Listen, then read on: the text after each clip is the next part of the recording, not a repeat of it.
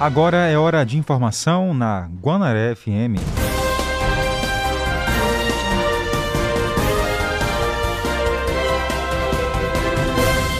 Polícia Rodoviária Federal apreende carga de aparelhos eletrônicos na BR-010. Preso pré-candidato a vereador de São Luís pela morte e ocultação de corpo de uma idosa. Secretaria de Educação realiza entrega de alimentação escolar nas unidades de ensino e em seguida os alimentos serão distribuídos às famílias dos alunos.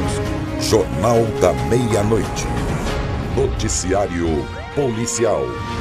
Uma carga de aparelhos eletrônicos foi apreendida na BR-010 do município de Estreito, aqui no Maranhão, e tinha como destino, Tainara, Caxias. Vários aparelhos eletrônicos sem nota fiscal avaliados em mais de um milhão foram apreendidos pela Polícia Rodoviária Federal na BR-010, na cidade de Estreito, na região sudoeste do estado. Segundo a PRF, o material estava sendo transportado dentro de um ônibus que foi abordado por uma equipe da PRF na altura do quilômetro 129 da BR-010. Ao fazer a fiscalização no interior do veículo, os agentes avistaram uma grande quantidade de mercadoria, tanto no compartimento onde deveria ser realizado o transporte de passageiros, quanto no bagageiro. Dentre os produtos estavam celulares, relógios, caixa de som, carregadores e bateria. O ônibus vinha da cidade de São Paulo e teria como destino a cidade de Caxias.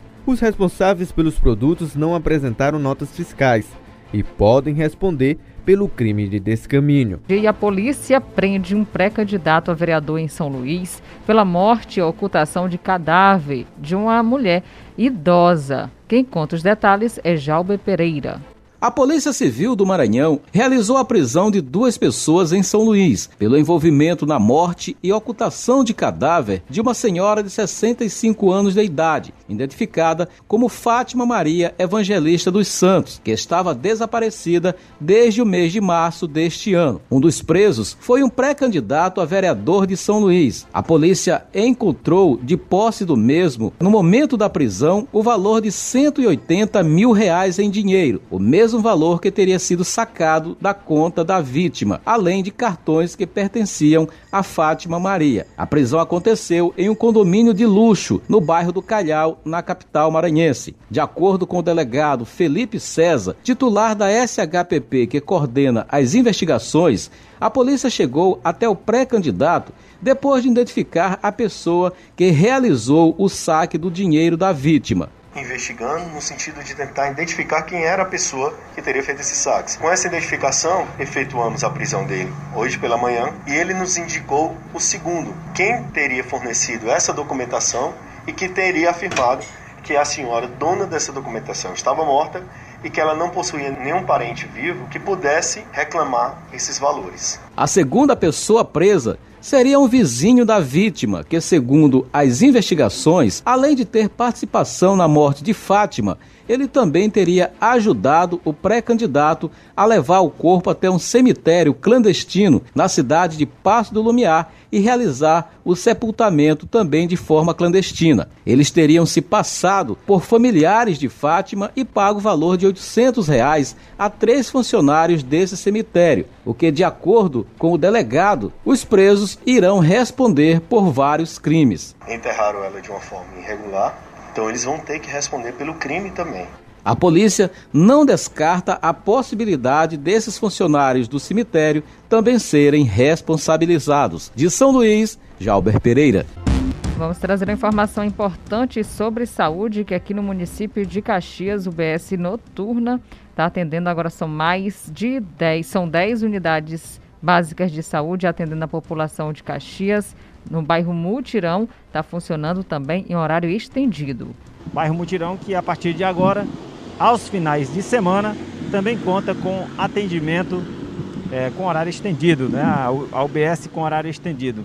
A UBS aqui do Mutirão e a Unidade Básica de Saúde do Antenor Viana, elas funcionam somente aos domingos em horário estendido, ou seja, das 8 da manhã às 14 horas no sábado e das 8 às 14 horas também no domingo.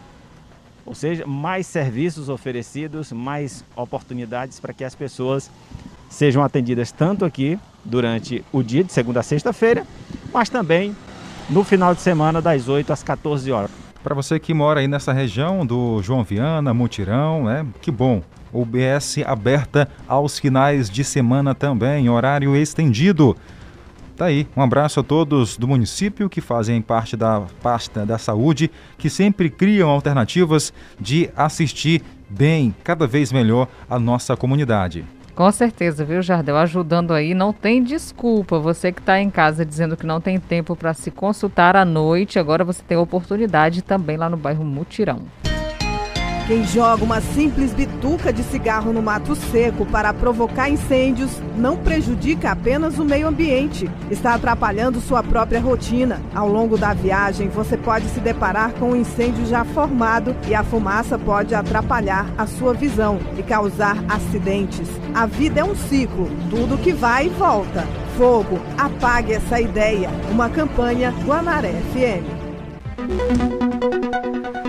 Profissionais da Secretaria Municipal de Educação, Ciência e Tecnologia já estão realizando as entregas de alimento escolar às unidades de ensino, que depois serão repassadas às famílias dos alunos. Quem explica para a gente é Julimar Silva. E a Secretaria Municipal de Educação, Ciência e Tecnologia já começou o processo de distribuição da alimentação escolar às escolas, tanto da zona urbana quanto da zona rural. As unidades de ensino vão receber esses alimentos, vão fracionar e também fazer a distribuição para as, os pais que vão é, buscar as atividades dos alunos as para é, que as atividades remotas sejam cumpridas.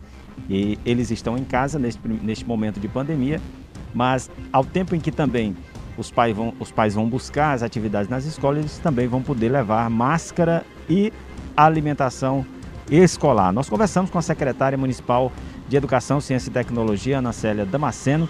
Ela destacou que são 70 toneladas de alimentos nesta etapa. Bom, na, há duas semanas nós começamos a distribuição para as escolas e agora as escolas estão fazendo a distribuição para as famílias. São 70 toneladas de alimento que estão sendo entregues nesse momento, então a gente demora um pouco para poder alcançar todas as escolas, porque é mais demorado, é muito mais alimento, mas a gente consegue, vamos chegar lá e entregar em todas.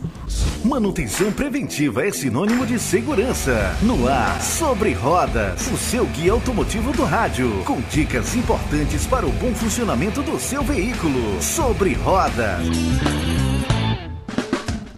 Olá Jardel, olá Tainara e olá também para você que está acompanhando o jornal aqui na sua Guanaré FM. Seja bem-vindos ao quadro sobre rodas desta quarta-feira. Hoje vamos falar sobre o freio ABS, um sistema criado em 1978 para proporcionar benefícios como a não derrapagem do veículo e o aumento da estabilidade em condições de frenagens de emergência. O sistema a princípio começou a ser utilizado pelos veículos de passeio da Mercedes-Benz e pelos veículos da BMW, além da indústria japonesa de automóveis. Somente em 2014, todos os automóveis fabricados no Brasil ou importados passaram a possuir obrigatoriamente o sistema de freio ABS, de acordo com a resolução de número 380 do COTRAN. Mas e na prática, como os freios ABS funcionam? Quem vai explicar é o mecânico Francisco Nunes. Então, o ABS é um sistema de frenagem composto por sensores que monitoram a rotação de cada roda e evitando o bloqueio das rodas.